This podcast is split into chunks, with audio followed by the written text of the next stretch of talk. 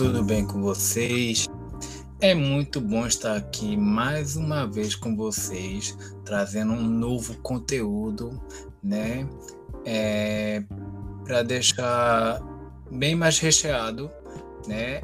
A questão teórica de vocês. Hoje vamos falar, né, sobre uma obra de Carl Rogers, né, que eu gosto muito, que é a Novas Formas do Amor, né, da segunda edição do livro dele. E hoje vamos discutir o segundo capítulo, né, que foi uma entrevista com um casal que Roger fez.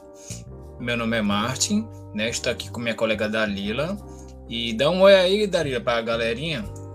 Olá, pessoal. Olá, como é que vocês então, estão? É, vamos começar, né?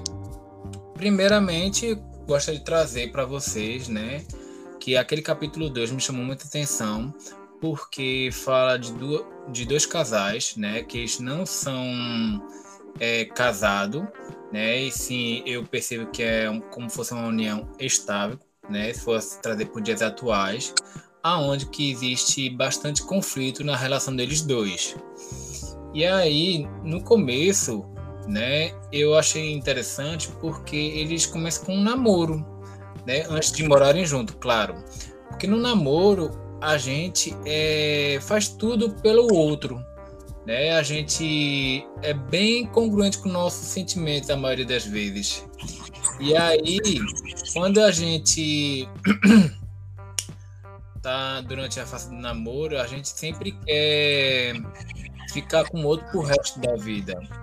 E aí foi o que aconteceu com esse casal, né? Depois que eles começaram a namorar, eles resolveram morar junto, né? Que passa a ser uma espécie de união estável.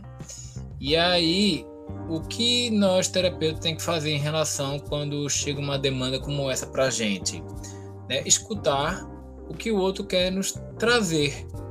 Né? Não adianta a gente logo de primeira trazer uma intervenção que isso não é uma forma correta, vamos dizer assim, de durante a terapia, porque a gente nem conhece primeiro a história do outro, né? E também a gente não pode estar tá, é, fazendo julgamentos.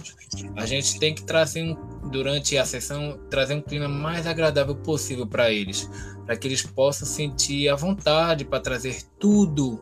Né? Por isso que é importante a gente né, sempre tá jogando pro outro, né, dizendo aqui que a gente não é, vai espalhar alguma informação sobre o que eles vão nos dizer, porque a, a, gente segue um código de ética que nos diz que é proibido né, espalhar informações. Isso, verdade, né? Essa questão do sigilo sempre prevalece, né? Além dessa postura receptiva que tu falou, livre de julgamentos, é, envolvendo o sigilo terapêutico, a questão da compreensão do terapeuta, né? É necessário compreender. E nesse capítulo, Martin, é, eu achei interessante, né? Porque até o tema é um casal casado solteiro, né? Eles enfrentam bastante desafios nessa vida a dois, é, onde percebe-se, né, essa questão da falha na comunicação, é, porque muitas vezes vários atritos entre eles, né, é, aconteceram pela falta de comunicação em, na maioria das áreas da vida deles dois. É, a questão da imaturidade percebe-se ao decorrer do texto, da imaturidade no processo da tomada de decisão é, e expectativas, né? Expectativas é, introjetadas no papel de marido e de esposa, expectativas que ambos colocaram em que a sociedade querendo ou não, traz essa questão da expectativa que acaba, de alguma forma, gerando uma pressão entre ambas, né? Isso, Dalia. Né? Porque, assim, a sociedade, é, muitas vezes, coloca tanta pressão dentro de um relacionamento que faz com que as pessoas mudem né, o seu comportamento. Né? Por exemplo, a sociedade, eu já percebi muitas vezes, né, vou, não vou generalizar, não vou dizer que isso acontece com todos os casais, mas que a mulher tem a obrigação de ter filho assim que logo se casa, né? E tem uma casa e um emprego. Mas espera aí, não é assim que a gente tem que ver, né?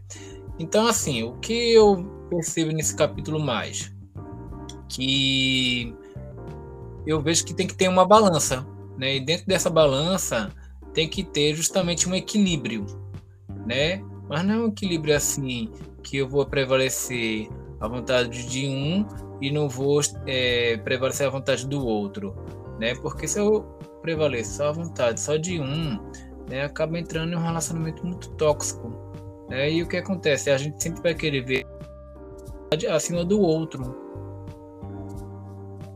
Verdade, né? E muitas vezes é, eu percebi no decorrer do texto que eles foram obrigados a se enfrentar mesmo com pessoas e a resolver as coisas ao invés de fugir né, das obrigações de casado. Porque uma parte que me chamou bastante atenção foi enquanto no período de namoro eles disseram, né? Ah, isso vai ser assim, ou vai acontecer assim quando a gente estiver vivendo juntos, né?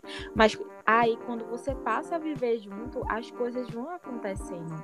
E aí você tem que ter a inteligência aí a maturidade emocional para saber lidar com as coisas da melhor forma possível, né? Verdade, a gente, como eu disse, né, anteriormente, né, a gente é muito meloso durante o início do namoro, porque a gente quer que saia tudo, é, que saia tudo perfeito, né, para que o outro cada vez mais goste da gente, né, para não perder é, aquela pessoa que no qual a gente escolheu para namorar e depois para se casar.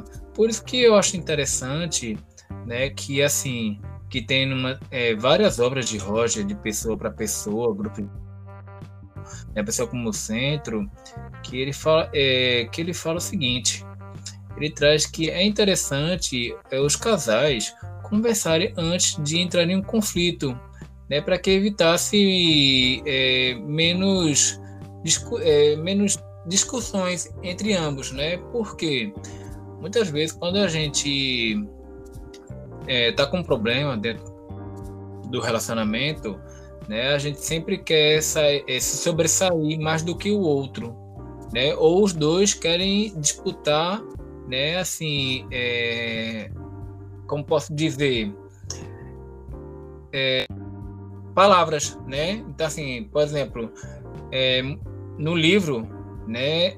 Ele ah, mas quando a gente morou junto, eu percebi que ele quase queria me matar né, Dari? Que tem uma parte dessa que traz no livro, e aí é, é interessante a gente também ouvir o outro lado da história, e não só ouvir um lado. Isso, né?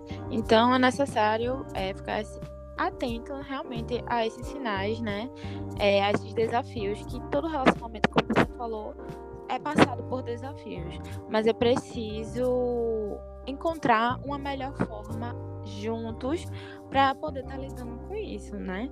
E é, é perceptível essa questão da necessidade de crescimento de comunicação pessoal dentro de um relacionamento.